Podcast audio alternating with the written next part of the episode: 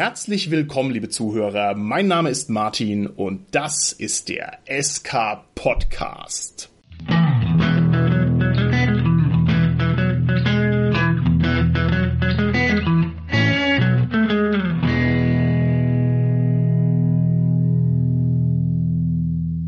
Wir machen in der heutigen Folge wieder ein kleines Interview. Und zwar schließt sich dieses Interview nahtlos an an unsere Folge, die wir vor einiger Zeit aufgenommen haben und die da lautete, ist es in Ordnung, fürs Spielleiten Geld zu nehmen? Oder Spielleiter for Hire. Oder Reiche werden mit Rollenspiel, was auch immer wir damals für einen bescheuerten Namen für die Folge gewählt haben. Jedenfalls haben wir uns gedacht, es müsste doch möglich sein, dass wir mal einen Profi ans Mikrofon bekommen, der uns heute mal aus dem Nähkästchen und möglichst umfangreich erzählt, wie denn die Spielleitung für Geld tatsächlich so abläuft. Und ich bin ganz glücklich und froh darüber, jemanden gefunden zu haben, der das tatsächlich auch macht, der hier schon einige Kerben am Gürtel hat. Und zwar handelt es sich dabei um einen Podcast-Kollegen vom Pen und Podcast, um jemanden, der nicht nur ein Podcast-Künstler ist, sondern der auch für diverse Rollenspielverlage schon tätig war, dies und das gemacht hat.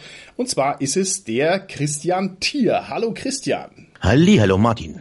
Lieber Christian, du hast dich bereit erklärt, uns hier heute die intimsten Geheimnisse des Spielleitens gegen Geld zu eröffnen. Wie fühlst du dich? Uh, äh, sehr intim. ich würde vorschlagen, dass wir dieses Interview damit beginnen, dass du mal ein ganz kleines bisschen was von dir erzählst. Und zwar natürlich vor allem im Hinblick auf die Rollenspiel-Vita, bloß damit wir dich ein bisschen einschätzen können, was du für ein Rollenspieltyp bist und was du so generell für eine Perspektive aufs Hobby hast. Vielleicht fangen wir mit der klassischen Frage an. Lieber Christian, wie bist du denn zum Hobby gekommen? Wie war das bei dir? Ich bin angesteckt worden, als ich ja noch in der Grundschule stand oder saß von meinem Bruder, der irgendwann nach Hause kam und von der Uni berichtet hat, dass sie da ganz tolle Sachen gemacht haben. Sie haben Rollenspiel gespielt. und ich als klein Christian war total begeistert davon. Einfach allgemein, weil meine großen Geschwister, wenn die mir was erzählt haben, war ich Feuer und Flamme dafür. Und das hat mich nicht mehr losgelassen. Und dann bin ich meinen Eltern in den Ohren gelegen und ich möchte Rollenspiel haben und Rollenspiel haben. Das schwarze Auge. Uh, das kenne ich. Und das ist, glaube ich, so ein Nischenrollenspiel. Ich weiß nicht, aus Österreich oder so. Ja, genau, genau. Ich habe dann DSA Junior geschenkt gekriegt. Das war so eine kleine blaue Box. Da konnte man Robinsons Crusoes und Robin Hoods Abenteuer nachspielen mit furchtbar bunten Heften und kleinen Puzzleteilen, die so mehr an Ravensburger als eigentlich alles andere erinnerten. Das war mein Einstieg ins Rollenspiel. Okay, das ist ja phänomenal. Da sind ja gleich zwei Sachen sehr bemerkenswert. Zum einen, über den großen Bruder angefixt zu werden, das gibt's dann und wann mal. Aber dass der schon an der Uni ist, ich meine, dann ist der ja im Prinzip ein Spätberufener gewesen. Und zum Zweiten, diese DSA Junior Boxen, die waren schon auch ein skurriles Produkt, wenn man mal so ein bisschen mit Distanz drauf guckt, ne? Die, also, die waren der Hammer, die waren der absolut, also, das war mein allererster W20, dieser schwarze, der dann auch später in den Schmidt-Boxen drin war, weiß ich, war der gleiche. Das Ding war Wahnsinn. Das hat auch nicht lange gehalten, weil ich total enttäuscht war. Ich wollte den richtigen Stuff haben, nicht irgendwie so eine Ersatzdroge. Und ich glaube, das war dann drei oder vier Wochen später, habe ich dann meiner Mutter so weit gekriegt, dass sie mir beim Fedes das normale DSA gekauft hatte. Und das war damals die Zeit, wo das Zeug halt überall mit, wegen dieser Kartellverträge musste das ja im Karstadt und überall da stehen, wo normale Spiele auch vertrieben worden sind. Und ich habe dann die DSA Grundbox bekommen. Da war ich dann angefixt. Da hat es dann aufgehört gehabt für mich. Kann man sich heute gar nicht mehr so richtig vorstellen, dass quasi in einem normalen Geschäft Rollenspielprodukte rumstanden. Die mussten ja. ja damals auch deshalb unter anderem in Boxen verkauft werden, damit die klassischen Spielkäufer nicht so verschreckt worden sind von irgendwelchen Büchern. Also man hat gedacht, ja, eine Box, das wirkt wie so eine Spielbox. Und ja. da kann man es dann leichter und das Vollkriegen, finde ich sehr schön. Ah, wie Manowar-Cover sahen die, die Dinge aus, so typische 80er Jahre, der schreitende Held mit seinem Flügelhelm, der eigentlich aussah wie ein erwachsen gewordener Asterix. Also das war schon toll. Die Dinger waren echt, waren klasse. Die waren auf alle Fälle sehr inspirierend und die waren auch genauso diese richtige für so einen pubertierenden jungen Mann. Also mich hat es damals auch voll abgeholt, kann ich gar nicht anders sagen. Jetzt bist du ja ein Rollenspieler, der mit allen Wassern gewaschen ist. Wir werden dann später noch drauf kommen, was du alles so drauf hast. Aber normalerweise hat jeder Rollenspieler in seinem Leben so einen Moment, wo er sagt, okay, also das ist ein Hobby, das ist mehr als zum Beispiel der Fußballverein, in dem ich auch bin und die Risiko-Brettspielrunde, in der ich ebenfalls bin. Gab es ja damals auch noch das bescheuerte Spiel Risiko. Gab es bei dir so einen Moment, wo du im Rückblick sagen kannst, okay, also das war der Moment, wo ich mich entschieden habe, Rollenspiel ist für mich ein Hobby, das nehme ich ernster, da investiere ich mehr Zeit rein und das ist also für mich ein wirklich relevantes Ding. Ich habe zwei, glaube ich, gehabt. Einmal, da wir oder ich im Freundeskreis, wir alle zu faul waren zum Spielleiten, ist wieder interfamiliär. Meine Schwester musste dann immer hinhalten. Die war mitten im Biologiestudium und musste also eh sinnloses Zeug auswendig lernen. Wurde dann halt eben zum Meister erkoren und hat dann für uns die, ich glaube heute heißt das Ding Phileas Saga, mhm. Folge dem Drachenhals, glaube ich, hieß es damals das Ding, ja, geleitet gehabt. Und das war im Hochsommer. Und sie hatte in Münster studiert und wir waren bei ihr in der Studentenbutze gesessen, zu viert, also vier Spieler, sie als Meister und wir saßen dann da und das war, keine Ahnung, 30 Grad im Schatten. Und sie erzählt uns von der Eiswüste und wir fangen an, uns echte Decken zu holen und Kissen und alles Mögliche, weil uns kalt war, weil wir echt gefroren hatten. Und das war das erste Mal, wo ich so gemerkt habe, scheiße, Immersion funktioniert. Das ist echt cool. Und das zweite, was ich hatte, glaube ich, waren so Momente beim Live-Rollenspiel, wo ich dann gemerkt habe, das fixt mich an. Da möchte ich weitermachen in der Richtung. Geschichten erzählen für Erwachsene ist einfach wundervoll. Welchen Stellenwert hat die Rollenspielerei in deinem Leben? Also normalerweise habt ihr ja so eine Art Fieberkurve. Ne? Manchmal machen wir es ein bisschen intensiver, manchmal kann man nicht, weil man irgendwie bei der Bundeswehr ist oder was weiß ich. Wie ist es bei dir aktuell? Wie wichtig ist für dich das Rollenspiel heute, jetzt wo du ein gestandener Mann bist? Ist es noch so wichtig wie früher? Ist es wichtiger geworden? Wie würdest du das einschätzen? Es ist aus meinem täglichen Leben, glaube ich, nicht mehr wegzudenken. Zum einen ist es, ja, Eskapismus, klar, so ein bisschen.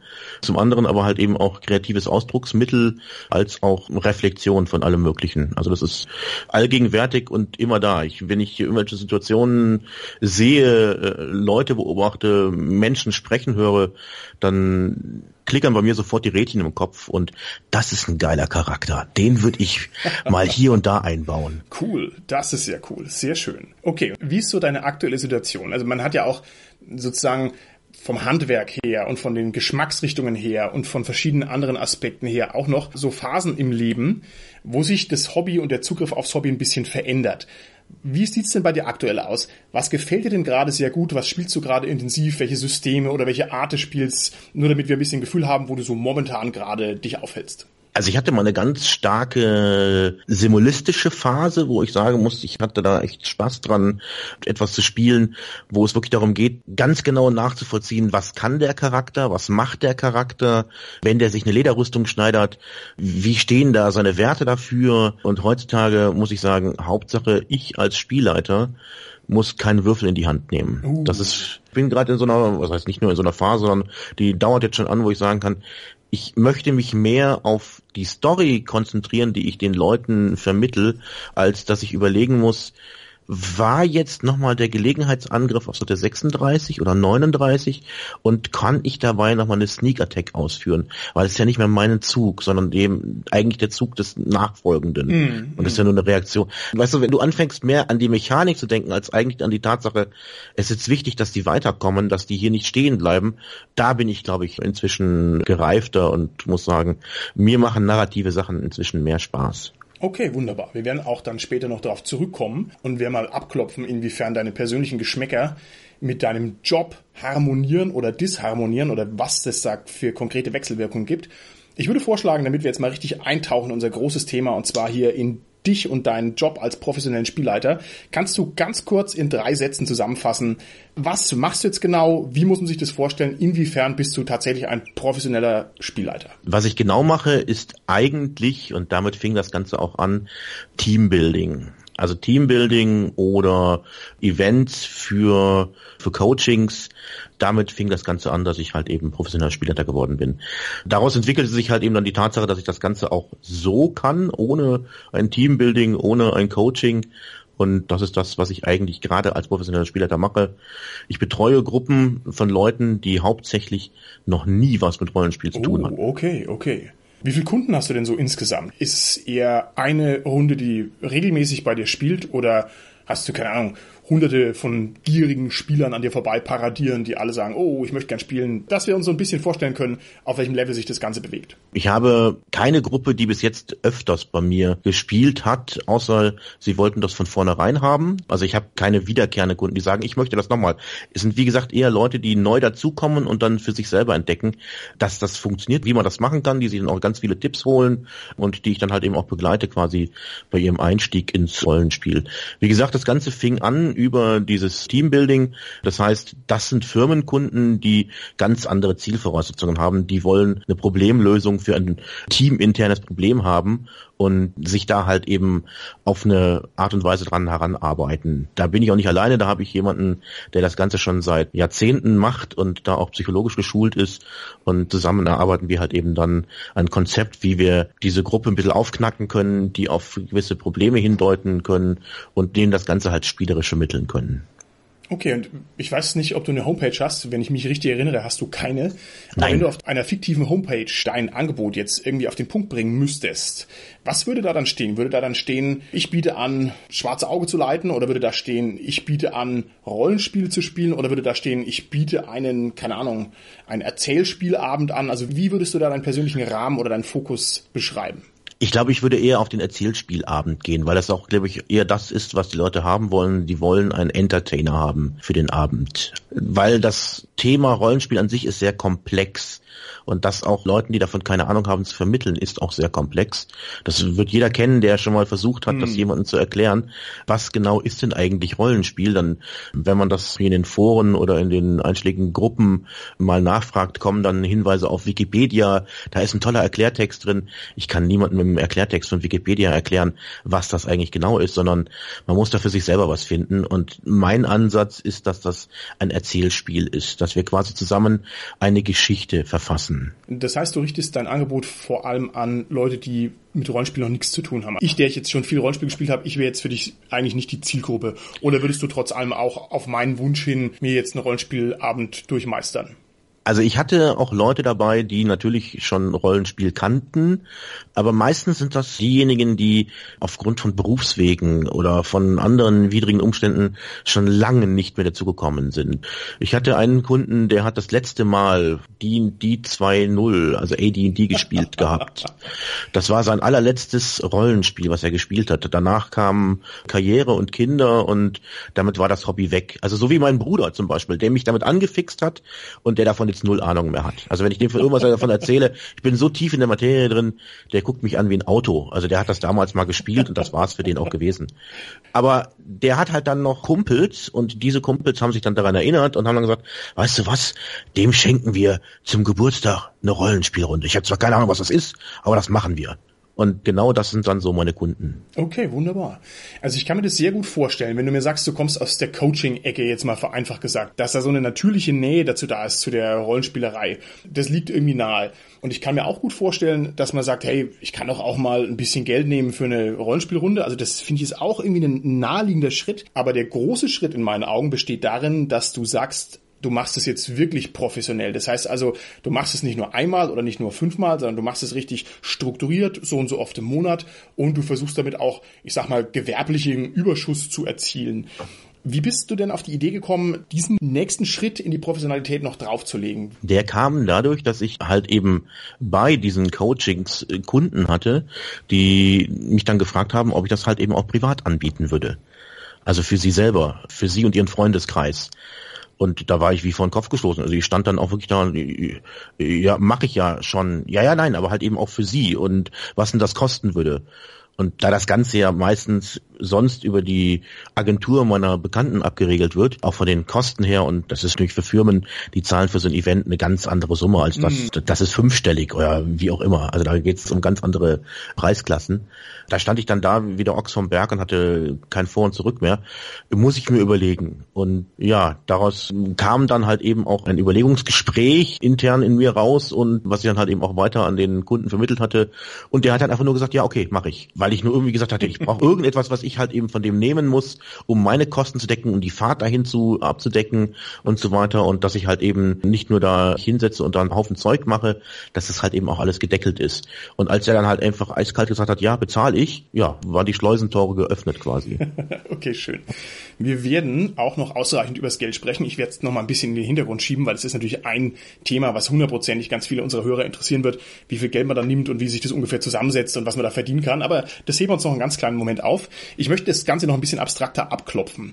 Bist du der Meinung, du hast Eigenschaften, vielleicht sogar über deinen beruflichen Werdegang hinaus, die dich als professionellen Spielleiter irgendwie auszeichnen? Also kannst du da Stärken nennen, die du hast, die dich eben zu einem guten Spielleiter machen, der dafür auch Geld nehmen kann? dann sollten wir, glaube ich, auch erstmal klären, dass ich im Hauptberuf Spielleiter und Dramaturg bin. Also ich oh. arbeite frei am Theater als Regisseur und tingle quasi von Haus zu Haus und inszeniere dort Stücke. Ja, das hilft schon. A, ich kann mit den verschiedensten Leuten, die dort zusammenkommen, unter einem Dach arbeiten, egal wie schwierig die sind, weil das bedingt einfach die Teamarbeit. Und das andere ist, Geschichten strukturiert zu erzählen, ist halt eine Sache, die ich gelernt habe und auch dementsprechend auch gut vermitteln kann. Hinzu kommt das Arbeiten mit Darstellern. Man ja, gewöhnt sich dann auch einige äh, Dinge von denen an, wenn es darum geht, halt eben mit der Stimme zu arbeiten, einen bestimmten Ausdruck zu haben, Figuren zu vermitteln, Dialekte und so weiter. Das spielt alles damit rein, so ein bisschen. Na, das klingt doch schon mal ganz hervorragend.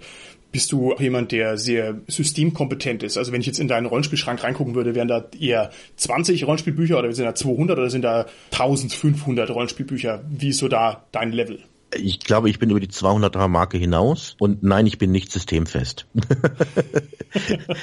also ich kann mir ein System angucken für den Abend und das auch vorbereiten. Also es gibt so ein paar Systeme, die kenne ich aus dem FF. Also mein D&D kenne ich aus dem FF, meine Schweden kenne ich aus dem FF, die ganzen sonstige Entertainment-Systeme wie Ten Candles oder andere Sachen, die kenne ich auch auswendig. Bei anderen Sachen muss ich mich halt reinknien, wenn es halt eben dann darum geht, dass ein besonderer Wunsch wäre zum Beispiel, ich möchte unbedingt Traveler spielen. dann muss ich mich hinsetzen. Ganz ehrlich, da muss ich mich hinsetzen, muss mich da auch reinknien und dann nochmal vorbereiten.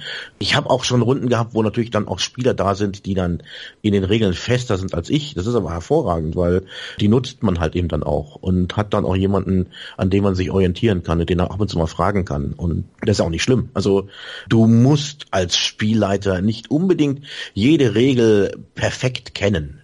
Es hilft, aber Mut zur Lücke ist nicht schlimm. Das war eine Frage, die wir auch ein bisschen ventiliert hatten in unserer alten Folge, wie regelfest denn ein professioneller Spielleiter sein müsste. Ne? Und man könnte jetzt natürlich ein bisschen nickelig hergehen und könnte sagen, okay, wenn ich dir hier 7,50 Euro hinlege, ja, dann erwarte ich auch, dass du eben alle Regeln von D&D drauf hast, denn wenn du es nicht drauf hast, wieso soll ich dich dann bezahlen? Ne? Also die Regeln nicht drauf haben, kann ich selber. Das ist vermutlich bisher noch kein Problem gewesen in deiner Schaffensphase als professioneller Spielleiter? Oder ist es ein Problem, das deiner Meinung nach überhaupt nicht auftaucht, weil dieser Anspruch nicht da ist? Das taucht nicht auf, weil der Anspruch nicht da ist. Wie gesagt, weil der Großteil oder bis jetzt habe ich noch keine Kunden gehabt, die deswegen einen Profi haben wollten, damit sie einmal mit einem Profi äh, professionell D&D spielen können. Also ich glaube, dass ich meinen D&D schon überdimensional gut kenne, aber es gibt so viele Geeks, Nerds und Otakus, die in den Regeln so dermaßen fest sind, dass die mich locker vom Eis ziehen. Also da man braucht ja auch keine Isolationen machen. Da gibt es einfach Leute, die so stark schon in den Foren von Wizard of the Coast drin hängen, dass die jede Regelergänzung und Erweiterung kennen würden. Wäre vermessen zu sagen, ich kann das. Nee, kann ich nicht. Auf keinen Fall. Ich mache Hausregeln und wenn ich mal irgendwas nicht weiß, dann hausregel ich das. Punkt aus, fertig. Sprechen wir noch ein bisschen über die Formate, die du anbietest. Ist der Umfang bei dir relevant? Und die Frage geht jetzt in die Richtung, bucht man bei dir eher Unterhaltung für einen Abend, also so den klassischen One-Shot, oder bucht man irgendwie ein Abenteuer und spielt dann da fünf Sitzungen dran rum? Oder könnte man auch sagen, oh, ich hätte gerne die große Heldenreise, mach mich vom Knappen zum strahlenden Ritter. Was ist denn da so die zeitliche oder ich sag mal narrativ zeitliche Dimension von den Angeboten, die du machst? Der Umfang ist meistens abendfüllend, das ist alles. Ich hatte jetzt auch schon einmal eine Gruppe, die halt eben das Ganze auf drei Abende gezogen hatte, weil sie das halt ein bisschen länger auskosten wollten, weil sie auch viel Stuff hatten, den sie in dieser, in ihrer Geschichte, das Ganze hat einen Hintergrund, mit drin haben wollten und ja, das war das meiste. Klar, ich kann auch eine ganze Kampagne leiten. Die Sache ist halt einfach auch dann klar eine Kostenfrage. Da werden wir, wenn du sagst, wir kommen nachher noch zu den Kosten mhm. dazu, dann wird das auch klar werden, warum das meistens ein abendfüllendes Ding ist. Okay, okay, alles klar. Wie ist es denn mit dem Inhalt? Machst du Fantasy-Runden? Machst du quasi Edo-Fantasy? Machst du Herr der Ringe, Gandalf, Krieger, Zwerg, Elf äh, oder sowas? Oder bist du inhaltlich völlig offen? Also könnte ich jetzt mit jedem erdenklichen Wunsch an dich herantreten und könnte sagen zum Beispiel, Spielleitere mir Shadowrun oder könnte sagen, Spielleitere mir, was weiß ich, Lamentations of the Flame Princess. Ich würde alles machen. Also ich habe keinen Schmerz vor gar nichts und würde dementsprechend mich auf alles auch vorbereiten können. Bis jetzt, wie gesagt, die Gruppen, denen ich geleitet habe, hatten ganz wenig Berührungspunkte dazu und sind dementsprechend unvorbereitet. Wenn ich denen mit Edo komme, dann gucken die mich an und überlegen, was das Ganze mit Japan hm. denn zu tun haben soll. ja, ne, also wie gesagt, die wissen auch nichts von Shadowrun oder selbst der Begriff Cyberpunk ist für einige einige von denen dann noch zu abstrakt. Den musst du das dann anders erklären, was du ihnen da anbietest. Also das Ganze kommt in einem Gespräch dann eigentlich am Anfang raus. Was wollt ihr eigentlich? Mhm. Worauf habt ihr Lust? Ich könnte. Und dann erzählt man halt so ein paar Geschichten und gibt ein paar Tropen vor wie Blade Runner oder Alien, etwas in der Richtung Event Horizon und ah ja, ja, ja, ja, ja, das also meistens kriegst du mhm. Leute über Filmtitel und dann in der Richtung entwickelt sich das dann auch. Jetzt sind natürlich die Rollenspielsysteme manchmal schon ganz schön regalfüllende Angelegenheiten. Also wenn ich dir jetzt zum Beispiel sagen würde, Spielleitere für mich Shadowrun, bin mir sicher, du kannst es, aber wenn du jetzt von Shadowrun keine Ahnung hättest, sich mal schnell in Shadowrun einzulesen, ist eigentlich ein Ding der Unmöglichkeit. Das ist jetzt nur mal ein blind rausgegriffenes Beispiel. Auch Splittermond ist jetzt nicht so ganz aufs erste Mal mit einem Hubs zu verdauen und was weiß ich, was noch für Systeme gibt, die alle schwierig sind. Hast du da Berührungsängste oder gibt es da irgendwelche Grenzen, wo du sagst, nee, sorry, also ich lese mich jetzt nicht für einmal Midgard spielen ins ganze Midgard ein?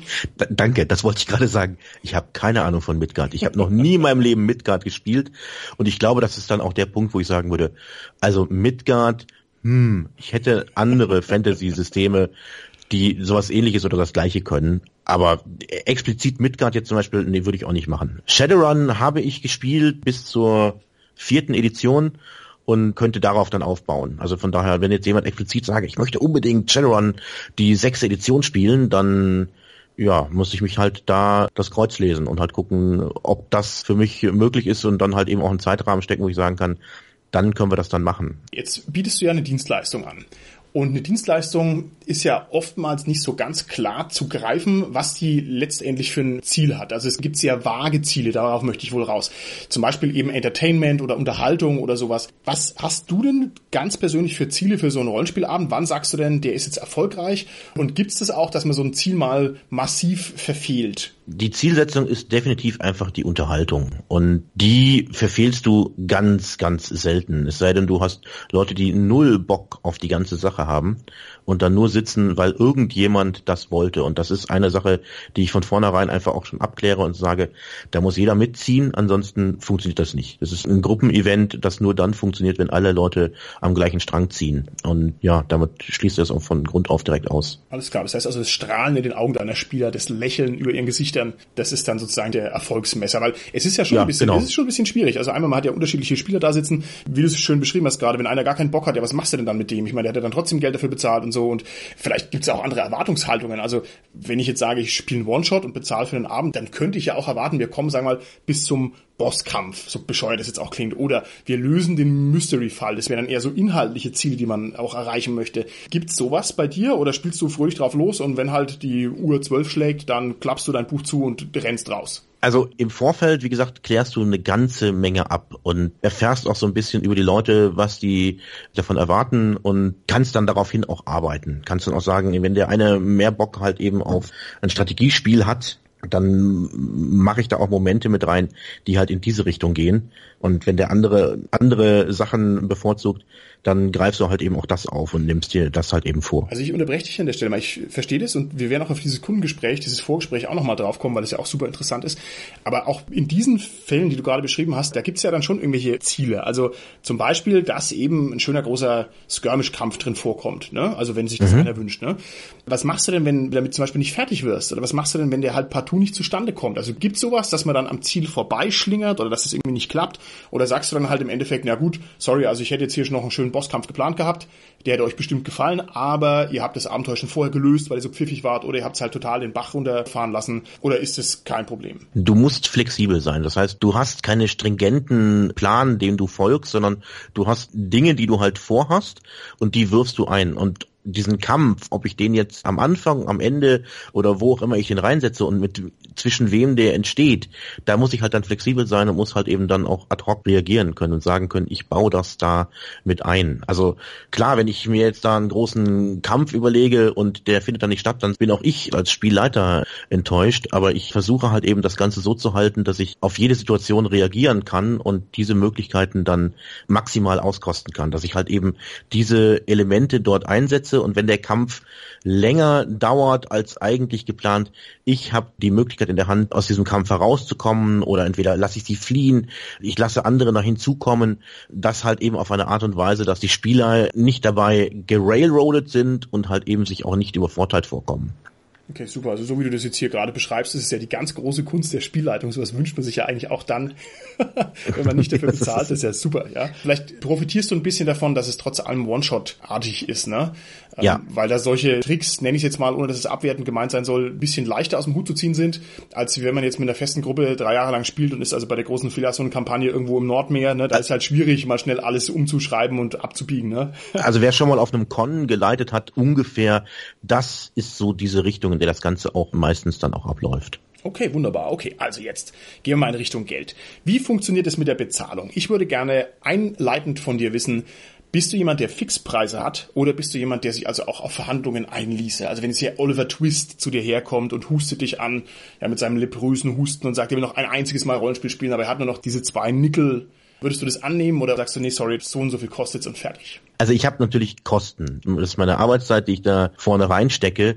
Das muss ich irgendwo deckeln. Ich kann nicht quer durch Deutschland fahren, um irgendwo zu einer Runde zu kommen, mit einer Zeitung in einem Pappkarton schlafen und den Leuten dafür dann auch nichts abnehmen das funktioniert nicht. Dann lohnt sich das Ganze nicht. Das Ganze ist ja nur eigentlich von mir gedacht gewesen als Finanzierung meines Hobbys. Also damit ich mir halt eben meine 200 plus Bücher leisten kann, damit ich mir halt dann da den neuesten Kickstarter, damit ich hier bei, bei Dwarven Forge mir dies und jeden Scheiß noch kaufen kann.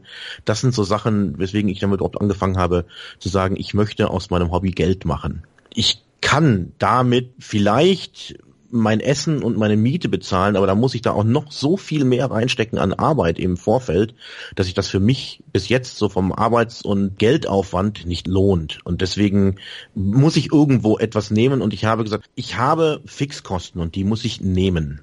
Okay, hervorragend. Ich würde sagen, das müssen wir mal ganz konkret angehen. Also, der SK Podcast besteht aktuell aus sechs Mitgliedern, die im Rotationsprinzip am Mikrofon sitzen. Und wenn wir jetzt sagen, oh Mann, wir wollen endlich mal alle zusammenspielen, und zwar ohne, dass jemand den Spielleiter machen muss, und wir kontaktieren dich und sagen, bitte Spielleitere für uns, was müssten wir denn da bitte pro Nase bezahlen? Ihr müsste bezahlen 20 Euro pro Nase und pro Stunde. Okay, wow, das ist eine sehr konkrete Aussage, das ist prima.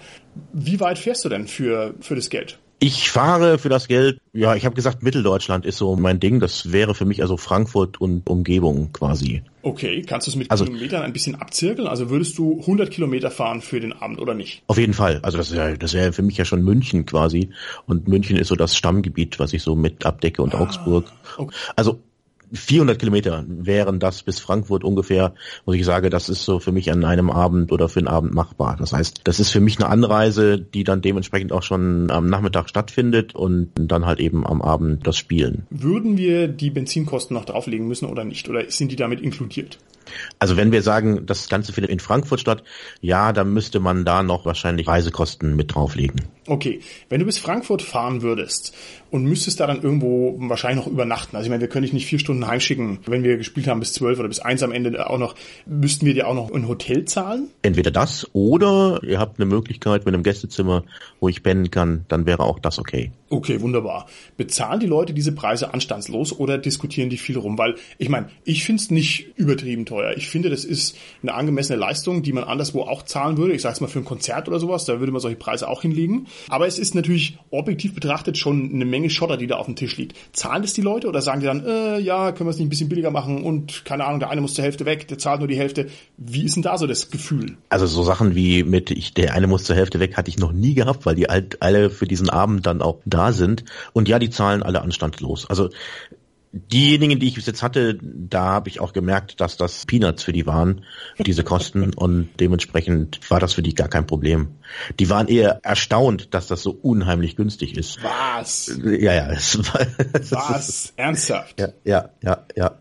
Ja, da musst du ein Premium-Angebot machen und musst halt sagen 60 Euro pro Nase pro Stunde, damit es ein bisschen hochgeht. Ja, aber wie gesagt, du kannst jetzt keine Zweiklassengesellschaft anfangen und sagen, boah, das ist der Vorstand von bla bla bla oder der Personalleiter von der und der Firma der kann mal 1000 Euro dafür bezahlen. Nein, das kannst du nicht Aber bringen. das also wissen daher, die doch nicht, Christian. Die wissen es doch nicht. Denen kannst du jedes Geld aus der Tasche leihen. Ah.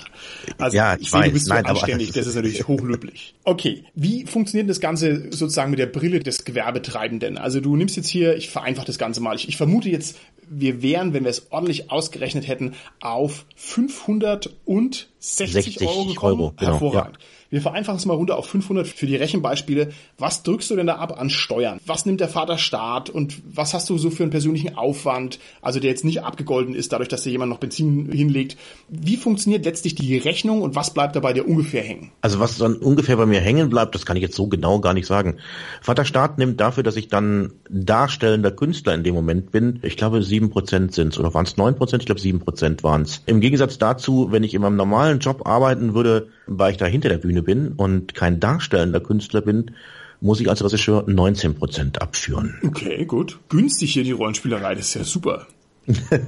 Ja, aber du musst bedenken, dazu kommen natürlich, aber das Ganze ist bei mir ja mit meinem Hauptberuf eh mitgedeckelt, die ganzen KSK-Abgaben, dann BG-Beiträge, das rechne ich da gar nicht mit rein. Wie gesagt, das war für mich grundlegend nur eine Sache, die zur Finanzierung meines Hobbys äh, eigentlich da war. Okay, ja. hast du Aufwände dadurch, dass du zum Beispiel dir noch ein Regelbuch kaufen musst? Ich sage jetzt mal so als Durchschnittswert, ne? das wird sich wahrscheinlich unterscheiden von Session zu Session, aber nur, dass wir mal ein Gefühl dafür bekommen. Also musst du da irgendwie noch Geld reinbuttern oder machst du irgendwie Heldenbriefe auf Büttenpapier und sowas und musst irgendwie dann hier die Pfauenfedern dir kaufen oder also gibt es sonst noch irgendwelche Aufwandsgeschichten, die man im Hintergrund noch hat, die man vielleicht so nicht erahnen würde? Ja, das mache ich natürlich, klar. Also ich mache einen Haufen Handouts. Neben den Handouts natürlich auch einen Haufen haptisches Zeug wie Rätsel, Puzzle, Sachen zum Anfassen, Schlösser zum Knacken und so weiter und so fort. Also Dinge, die den Abend halt einfach für sie ja zu was anderem als die normale Rollenspielrunde machen. Und ich habe jetzt inzwischen schon einen großen Fundus davon da. Ab und zu hole ich mir dann wieder mal was Neues, weil ich mir denke, boah, das ist natürlich cool, das kannst du damit da und mit einbauen. Das sind so ein bisschen so die Ausgaben, die ich habe, aber die halten sich überschaubar bis jetzt. Okay. Jetzt ist natürlich der finanzielle Aufwand für irgendwelche Props oder Heldendokumente die eine Seite der Medaille. Der andere große Aufwandsposten ist natürlich der zeitliche Aufwand. Und wenn ich mir überlege, also vier Stunden einen Spielabend runterreisen, das traue ich mir auch gerade zu, das mache ich auch ständig. Aber zweimal vier Stunden Auto fahren, das ist dann schon eine andere Hausnummer. Aber da musst du natürlich die Sachen auch noch vorbereiten. Du musst dich ins Abenteuer einlesen oder dir selber eins skizzieren. Und, und, und, und du hast ja noch viele andere Sachen. Du hast Gespräche mit dem Kunden, du hast vielleicht irgendwie eine Abrechnung, die du machen musst und, und, und. Kannst du eine Quote artikulieren, wie hoch dein tatsächlicher Zeitaufwand ist, um einen Spielabend über die Bühne bringen zu können? Meistens ist es so, dass ich mich in der Woche, bevor das Ganze stattfindet, dann halt eben wie intensiv darauf auch vorbereite, mein Zeug zusammenschreibe, meine ganzen Handouts vorbereite, Miniaturen zusammenstelle, die ich dann mitbringe, die ich habe, falls ich die überhaupt brauche und ja, ein Köfferchen packe. Das ist so, von den vier Stunden, die ich spiele, kann ich sagen, gehen fünf Tage an Vorbereitungen drauf, wo ich aber auch nicht sagen muss, ich, dass ich jetzt da von morgens 8 Uhr bis abends um 5 Uhr vorbereite, sondern mal ja, eine Stunde oder zwei an dem einen Tag, je nachdem. Ich habe ja mehrere Sachen, die ich nebenher mache und dann nehme ich das Ganze einfach immer wieder mit und ich stecke also vielleicht in diese vier Stunden zehn Stunden Arbeitsaufwand vorher noch rein, wenn du das so direkt sehen möchtest. Okay, nee, das ist doch eine tolle, klare Zahl. Bist du in der Lage, substanzielle Teile davon zu recyceln? Also du hast schon gesagt, Props kann man mal mitnehmen und ich kenne natürlich auch diese Boxen mit Miniaturen, die man halt irgendwo rumstehen hat und wo man halt dann reinlangt und die Männchen wieder rausnimmt. Du wirst also nicht einen zweiten Zwerg kaufen, wenn du schon einen Zwerg drin hast, einen bemalten oder sowas. Kannst du viel recyceln? Auch auf dem Level, sagen wir vom Abenteuer her. Kannst du ein Abenteuer nochmal anbieten oder machst du das so persönlich, dass es immer was sehr Individuelles ist? Ich gehe natürlich davon aus, dass du das individuell machst, aber man kann ja so substanzielle Geschichten wie einen schönen Twist oder eine schöne Stadt, die man sich ausgedacht hat, sowas könnte man doch eigentlich auch unschuldig recyceln, ohne dass es hier dem Kunden etwas Minderwertiges bieten würde. Also Nein, auf, auf jeden Fall recycelst du. Das ist, wie gesagt, also wenn, wenn, wenn Gruppe A noch nie was mit Rollenspiel zu tun hatte, kennt sie Gruppe B nicht. Wenn Gruppe B das Gleiche möchte, dann hätte ich auch gar keinen Schmerz damit, ihnen ein und dasselbe Ding doppelt anzubieten. Das gleiche machst du auch, wenn ich einen Krimi-Dinner mir buche für meine Familie am Wochenende und die kommen da vorbei und machen mit mir meinen Krimi-Dinner, dann ist das auch die gleiche Story immer wieder. Also wenn die aber explizit etwas Eigenes haben wollen für sich, weil das auch noch vielleicht auf einen ihrer Spieler zugeschnitten ist, weil das für ihn was Besonderes ist, weil das eben sein Geburtstagsevent ist und dass das Wiederaufleben des alten Gronk-Barbaren-Charakters ist, den er vor 30 Jahren mal gespielt hat, dann natürlich ist das eine individuelle Story, die dann halt eben dann auch auf diesen Gronk auch stattfindet, wo ich mir halt eben ein Info hole, wer war Gronk, was hat Gronk gemacht, mit wem hat Gronk gespielt und so weiter und so fort. Und das wird dann auch eine dementsprechende Story. Für Gronk würde ich dann auch mich hinsetzen und sagen, ich suche mir eine Mini raus und bereite darauf vor, dass er dann auch da sitzt und wenn ich dann die Minis auspacke, wow, das ist ja echt Gronk. Krass. cool. Ich habe einen Bekannten, der, der hat eine 3D-Drucker-Agentur, wo er für die Industrie Zeug druckt und ab und zu fliegt dann da nochmal eine Mini raus und die nehme ich halt eben dann und bereite die halt eben darauf dann vor, zum Beispiel. Okay, es ist ja spektakulär, wenn du eine eigene individuelle Miniatur heranbringst. Die musst du dann im Prinzip eigentlich auch noch dem Kunden schenken, dann ist es halt noch geiler. Bemalst du die auch oder sind die dann zwar individuell, aber sie sind halt noch in der Rohmasse? Ich bemal die auch, klar, logisch. Boah, das ist cool. Das ist echt cool. Sehr schön.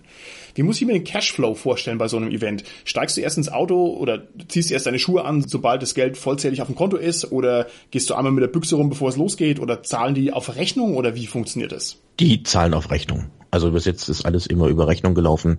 Das machst du einfach danach, fährst du nach Hause, stellst die Rechnung und die ist bis jetzt auch immer anstandslos bezahlt worden. Und du fährst normalerweise zu deinen Kunden hin, ne? Nein, nein, eigentlich teils, teils. Sagen wir es mal so. Also wenn die bei mir in der Nähe sind, lade ich die gerne zu mir ein, weil ich halt eben hier ganz andere Möglichkeiten habe bei mir. Wenn die weiter weg sind, na klar, muss ich da hinfahren. Oder halt eben, wenn sie das sowieso wünschen, weil das äh, bei denen in den Räumen stattfinden muss, dann fahre ich dort auch gerne hin. Aber meistens, was auch so über die Firmen-Events stattgefunden hat und über das Teambuilding, das findet natürlich dann entweder in der Firma statt oder halt eben in der dementsprechenden Location, die dafür extra gebucht ist. Wie ist es, in eine fremde Wohnung reinzukommen und da den Spielleiter zu geben. Also ich habe es auch tatsächlich schon ein, zwei, dreimal gemacht. Ich weiß schon, es ist jetzt keine Sache von Leben und Tod, aber ich könnte mir schon Probleme vorstellen, die sich daraus ergeben, dass man also den Ort nicht kennt. Also zum Beispiel, der Kunde hat irgendwie einen total bescheuerten Wohnzimmertisch, der viel zu groß ist, ne, so dass man quasi das nicht gut im Griff hat. Oder das Wohnzimmer ist ungünstig, weil man nicht bequem sitzen kann. Oder man hat irgendwie nur so einen winzigen Wohnzimmertisch oder sowas, wo man eben nichts drauflegen kann. Gibt es da Probleme, die sich ab und zu mal ergeben oder ja, war da bisher noch nichts? Also das kläre ich halt im Vorfeld ab und frage, bis jetzt war das noch nie ein Problem. Wir spielen dann halt eben an dem Tisch, das ist halt vielleicht nicht der Wohnzimmertisch, das ist der Küchentisch, der groß genug ist, um alle gut zu situieren. Ich frage halt eben A nach allen möglichen Sachen, die mich betreffen, sanitäre Anlagen und so weiter und so fort und wie viele Stockwerke das sind und wie ich da hochkomme und so weiter und so fort. Das andere ist das nächste, wo ich halt sage, kann man den Raum abdunkeln? Sind wir da alleine? Wie ist das? Müssen da noch andere Leute in den Raum rein? Und so weiter sind wir also ungestört. Das sind so die wichtigsten Punkte, die ich dabei brauche. Okay, das ist ein spannender Punkt. Dann reden wir doch da noch mal ein bisschen drüber. Du hast ja schon ein paar ganz interessante Sachen angesprochen, so dass du dich zum Beispiel nach den sanitären Anlagen erkundigst. Da würde ich im Leben nicht drauf kommen, aber das ist natürlich relevant, ne? Wenn es da kein zugängliches Klo gibt. Das ist ja ein Desaster, wenn du bis Frankfurt gefahren bist, vier Stunden. Was willst du denn konkret wissen? Oder anders gefragt, hast du eine Liste, die du durchgehst, wo du sagst, okay, wir fangen hier an bei Frage 1, ist ein Klo da? Und Frage 32 ist dann die Frage, weißt du, wer Gandalf ist? Und irgendwie, also wie, wie machst du das? Also was stellst du für Fragen an deine Kunden, damit du am Ende garantieren kannst, okay, das funktioniert? Ich unterhalte mich einfach nur mit denen. Also es ist ein ganz normales Gespräch, wo ich so ein paar Dinge habe, an die ich halt denke, ja, aber ich habe da keine Liste, die ich da abhake, sondern das sind halt einfach dann die Fragen, wie es halt eben darum geht, wo sitzen wir denn, wie ist denn das, was sind das für Stühle und so weiter, pennen die Leute wieder auf der Couch ein oder bleiben die da aufrecht sitzen und sind auch bei der Sache dabei?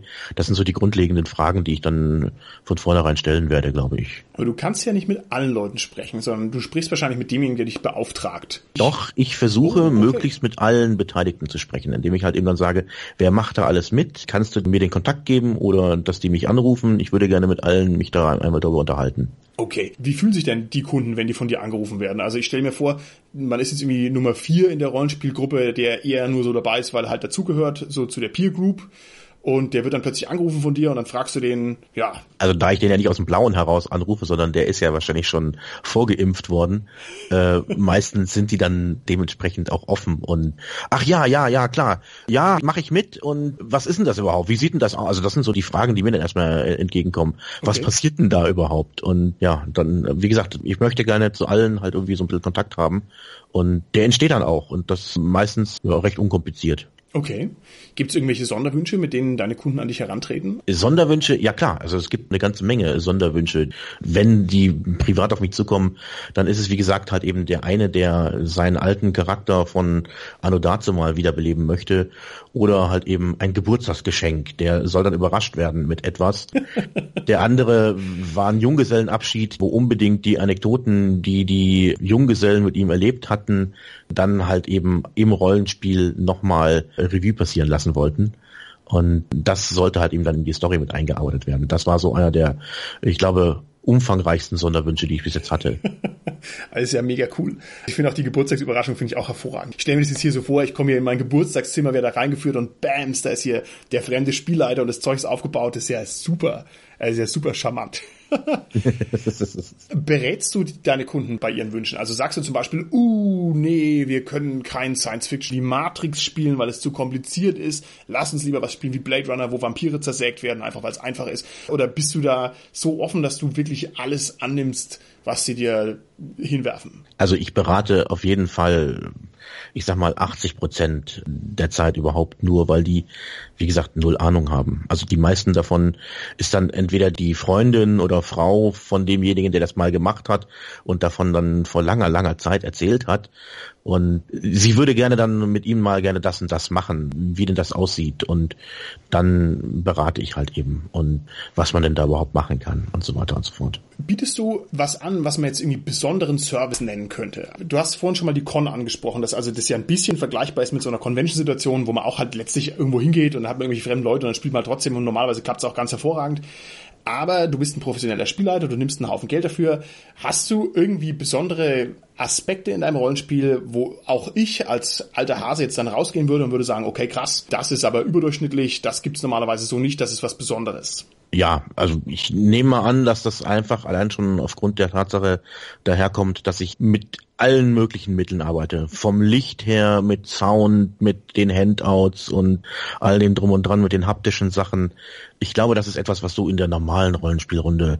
Natürlich nehme ich meine Rollenspielrunden, die ich sonst so habe, also die Freunde, die dafür auch nicht bezahlen müssen, und nehme die als Versuchskaninchen. Und inzwischen habe ich es auch schon sein gelassen. aus genau diesen Gründen. Weil ich hab hier, guck mal. Und nee, also die sind inzwischen schon so, ah, okay, er hat wieder was Neues. Und also die sind da schon so ein bisschen abgehärtet, was das, glaube ich, angeht. Für diejenigen, die das so nicht kennen, die sonst vielleicht nur im Freundeskreis normal spielen mit Stift und Papier und da auch dediziert auf eine Sache hinarbeiten. Vielleicht biete ich denen was Neues, vielleicht ist denen das auch schon direkt zu viel. Ich weiß es nicht. Wie gesagt, hatte ich noch nie. Ja, also ich glaube, dass das äh, eine der Stärken ist, dass ich halt ein allgemein Paket anbiete mit dieser unterhaltenden Story, die sie miterleben können. Okay die sich auf mehreren Ebenen halt eben ausbreitet. Eine Sache, von der ich erzählen kann, die ich gemacht habe, ich habe einen Duftsuspenser genommen und habe den in das Spiel mit eingearbeitet, den ich mit der Fernbediensteuerung steuern konnte, der dann halt immer ein ätherisches Öl im Raum verteilt hat. Und den habe ich versteckt unter der Couch bei denen. Jedes Mal, wenn eine Person aufgetaucht ist, die diesen Geruch abgesondert hat, das ging halt eben um eine, um eine dementsprechende Sache, tauchte dieser Geruch auch auf. Und der war schleichend. Der eine Spieler, der den als erstes mitbekommen hat, der hat gedacht, er ist bekloppt, er hat jetzt echt eine Nase. Und also solche Sachen zum Beispiel, die du halt in einer normalen Rollenspielrunde, glaube ich, so nicht machst. Okay, das habe ich das allererste Mal gehört. Und ich tue jetzt auch schon fast ein Vierteljahrhundert Rollenspiel machen, dass jemand olfaktorische Trümpfe da auspackt. Also wirklich Hut ab, das hast du hiermit patentiert. Das werde ich auf alle Fälle auch ausprobieren und das ist halt so crazy, das ist ja brillant. Also das ist ja mega cool. Du musst dir immer wieder was Neues einfallen lassen. Du musst das Altbekannte hinterm Ofen vorziehen und es einfach neu erfinden. Das ist es einfach. Hat sich deine Arbeit als professioneller Spielleiter im Lauf des letzten Jahres verändert? Also hast du bei dir selber eine Veränderung feststellen können, die von einigermaßen substanzieller Natur war? Ich bin routinierter geworden, was den Umgang mit Spielgruppen angeht und ich glaube, dass ich da von der Vorbereitung her auch um einiges einfacher geworden bin. Ich habe mir da also ein paar Mechaniken und Tools und Sachen angeguckt von Mindmaps und Notes, die ich dann benutze, um das zu machen, das Aufbauen von Figuren und so weiter. Da glaube glaube ich, habe ich dann am meisten draus gelernt und profitiert. Normalerweise hat man beim Rollenspiel ja so eine Art Socializing-Phase, die dem Ganzen vorangestellt ist. Jedenfalls kenne ich das so und es dürfte also auch weit verbreitet der normale Umgang mit der Rollenspielsituation sein, dass man sich also erstmal hinsetzt und dann muss erstmal jeder eine halbe Stunde lang mit jedem quatschen und dann geht irgendwann das Rollenspiel los. Wie ist es in der Situation, wenn du da auftrittst als professioneller Spielleiter? Also ich kann mir beides nicht vorstellen. Ich kann mir nicht vorstellen, dass ihr am Anfang erstmal eine Stunde quatscht. Wie war die Fahrt? Wie ist das Wetter? Das kann ich mir nicht vorstellen. Ich kann mir aber auch nicht vorstellen, dass du hergehst und sagst, so, zack, hier sind eure Figuren, Schnauze halten, los geht's. Also wie machst du das mit diesem seltsamen Socializing, das ja normalerweise ein Teil des Rollenspiels ist, das aber hier irgendwie fehl am Platz ist? Ganz ehrlich, es ist keine Stunde, aber du socialized. Wir sind einfach soziale Tiere, die miteinander umgehen und der sogenannte Smalltalk, der entsteht einfach. Die Frage ist, wie war denn die Fahrt? Ist genau das ist das, was mir auch als erstes quasi so entgegenstrahlt. und dann unterhältst du dich auch schon über das, wie der Abend, weil das ist so die, die größte Angst der Leute ist halt eben, was passiert heute?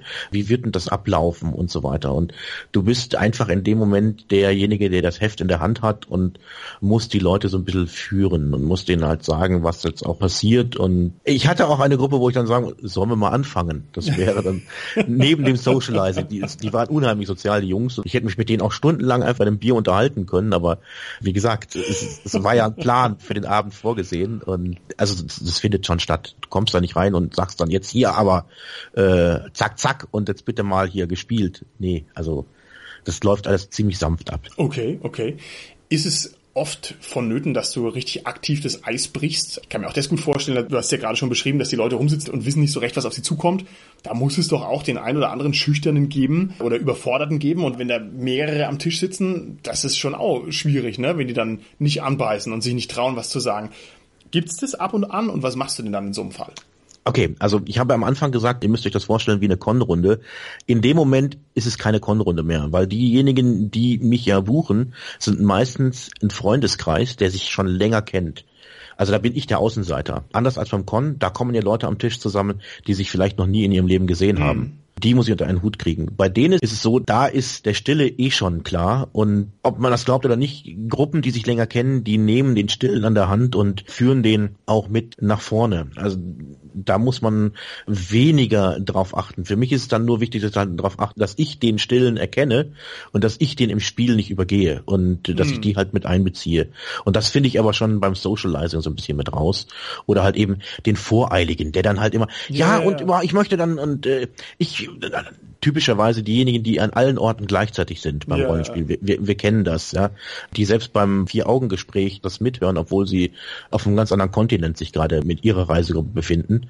Da muss man halt eben dann mit einem Gefühl drangehen und die halt eben ein bisschen erden und denen das klar machen. Also mein Lieblingsausdruck dabei ist ja, das kannst du schon machen, wenn du dabei stehen würdest. Zum Beispiel. Oder wie gesagt, also das kannst du schon machen, ist so, ich glaube, mein Standardausspruch mit dem Aber hinten dran. Das ist das immer bestätigen. Das, ich glaube, das Wichtigste, was man als Spieler da machen kann, ist Leute immer bestätigen, damit sie sich nicht abgelehnt fühlen, sondern immer bestätigen, ja, das stimmt, das geht, das kannst du machen. Allerdings und dann halt eben die Bedingungen hinten dran hängen. Okay. Nur ist ja das Rollenspiel auch unter besten Bedingungen eine hochkomplexe soziale Situation, wo im Prinzip auf jeder Ebene und in jeder Achse alles schiefgehen kann und auch oft genug schief geht. Und wenn du jetzt natürlich als Profi auftrittst und hier eine Show abzuliefern hast, dann hast du ja nicht die üblichen Möglichkeiten. Also du kannst jetzt zum Beispiel nicht auf den Tisch hauen und kannst ja nicht sagen, jetzt halte mal die Klappe und konzentriere euch aufs Abenteuer oder tu mal das Handy weg oder sowas. Das kannst du ja eigentlich nicht machen. Ne? Was machst du denn aber jetzt dann konkret, wenn solche Probleme auftreten? Also was machst du denn, wenn zwei Leute am Tisch anfangen, sich über ihre Ehefrauen zu unterhalten und es wird also lautstark und die sind dann irgendwie raus aus dem Spiel? Ignorierst du das, weil du ein Profi bist und Geld dafür bekommst oder tust du das dann trotzdem irgendwie steuern? So Extremfälle von zwei Leuten, die sich in die Haare kriegen über ihre Frauen oder über sonst irgendwas und dann streiten und das Spiel unterbrechen, hatte ich noch nie würde ich auch erstmal aussitzen, weil wie gesagt, ich bin in dem Moment der Außenseiter, die anderen drumherum kennen die und die haben alle zusammen diesen Betrag gelöhnt. Das ist selbstregulierend. Da sind dann die anderen dabei, die dann meistens sagen, okay. jetzt seid aber ruhig. Also, also niemand setzt sich, gut, es gibt natürlich Leute, die werden meistens dann mitgeschleift ins Theater oder ins Kino und labern über das, was ihnen eigentlich letzte Woche alles passiert ist, während der Film läuft, sondern in dem Moment sitzen die Leute ja auch alle in ihren Stühlen und gucken vorne auf die Leinwand. Dieses gleiche Phänomen habe ich auch so ein bisschen. Also wenn ich mich da hinsetze und erzähle, dann hängen die mir an den Lippen. Dann ist das Wichtigste, die nicht auf dem halben Weg zu verlieren. Das ist alles. Okay ich sehe schon, ich muss anfangen, Geld für meine Rollenspielrunden zu nehmen, wenn es so einen schönen disziplinierenden Effekt hat. Das ist ja großartig. Was machst du, wenn deine Spieler den Plot zerschießen? Der Klassiker beim Rollenspiel, der nicht auszulöschen ist, weil er im Prinzip das Grundproblem des Rollenspiels aufs Tableau hebt, nämlich die Tatsache, dass halt Spielerfreiheit und narrative Lenkung einfach nicht zusammenpassen, egal was man tut. Was machst du in der Situation, wenn die Geld dafür bezahlt haben und du hast wenig Zeit und du bist vier Stunden gefahren und jetzt merkst du, oh Gott, die machen totalen Scheiß. Der Klassiker, irgendwer zündet die Stadt an und uh, was weiß ich. Ne? Also verstehst du, worauf ich raus will? Also auf so eine, so eine katastrophale Spieleraktion, die alle total cool finden, wo du sagst, okay, äh, dann ist ja alles, was ich mir überlegt habe, jetzt für die Mülltonne wie gehst das du damit um? Das Wichtigste ist, hab keinen Plot, sondern hab Punkte, hab Szenen, die du gerne erwähnen möchtest, hab einen Hintergrund, hab eine Welt, die entwickelt sich, da passieren Dinge. Der böse Xanos wird seine untoten Horden beschwören. Die Spieler können ihn aufhalten oder sie können es sein lassen. Das wird nicht daran ändern, dass Xanos seine untoten Horden beschwören wird. Das ist halt der Punkt. Das muss man bedenken. Wenn jetzt die Spieler hingehen und etwas absolut Dummes tun, muss ich da mitspielen. Und wenn ihnen das Spaß macht, die Stadt abzubrennen und mit den Konsequenzen klarzukommen, wenn das der geile Spielabend für die ist, dann ist das der geile Spielabend für die. Wie ist denn so das Feedback auf diese professionellen Runden? Melden die sich nochmal bei dir? Schicken die dir nochmal eine Mail hinterher? Oder sagen die dir beim Rausgehen aus der Tür irgendwie, ja, war schön, hat mir gefallen? Gibt es da eine Feedback-Kultur und was kriegst du denn für ein Feedback? Also das beste Feedback, was ich bis jetzt hatte, ich habe aufgrund einer Teambildungsmaßnahme, hat mich eine Gruppe von Leuten gebucht gehabt, die das unbedingt dann jetzt, weil sie das so erlebt hatten, ihren Freunden, mit denen sie immer Brettspiele machen, halt eben zeigen wollten und haben die halt eben zu so einem Abend eingeladen. Und da saßen halt drei Leute dabei, die mit Rollenspielen noch nie etwas zu tun hatten. Und ich fing halt an und habe gesagt, wir spielen die die 5.0. Der Abend war kaum rum, als mir einer der Spieler das Handy zeigt, sagt, ist das das Grundbuch bei Amazon? Und ich so, ja, das ist das Grundbuch. Okay, gekauft. Das war so die, die, die Erfahrung, wo ich sage, okay, es, es, es, ich sollte mir bei Wizard of the Coast Tantiemen geben lassen oder so etwas. Also das ist so ist jetzt meistens immer so yeah. die Sache, mit denen, wenn ich irgendwo etwas hingebracht habe, dass die Leute gesagt haben, das möchte ich auch haben, das ist ja, ja cool.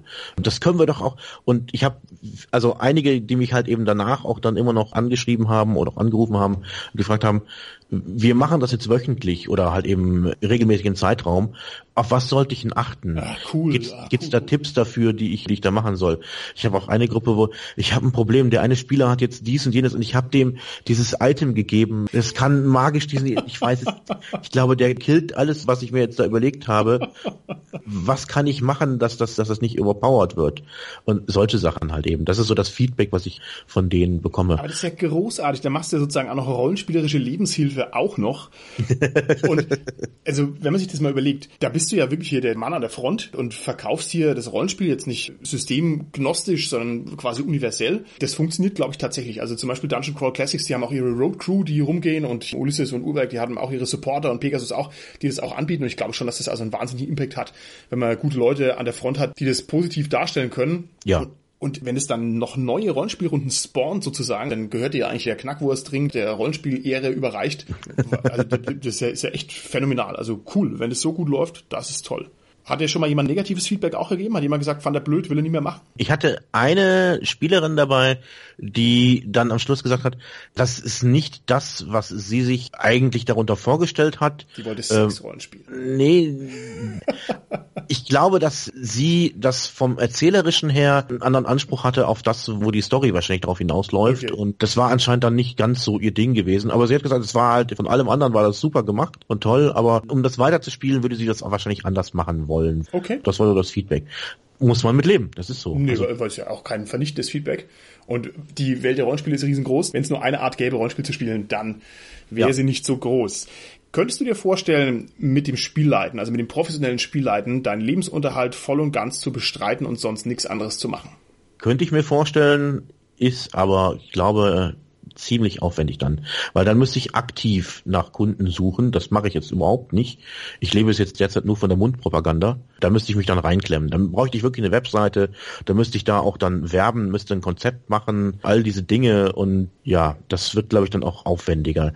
Wir haben derzeit sowieso das Problem, dass wir bei den Teambildungen halt eben nur immer kleinere Gruppen machen können. Entweder, wenn das so viele Leute sind, muss ich die aufteilen. Wir sind gerade dabei, das auszuprobieren, dass wir halt diese Multigroup Adventures anbieten wollen mit mehreren Spielern, mhm.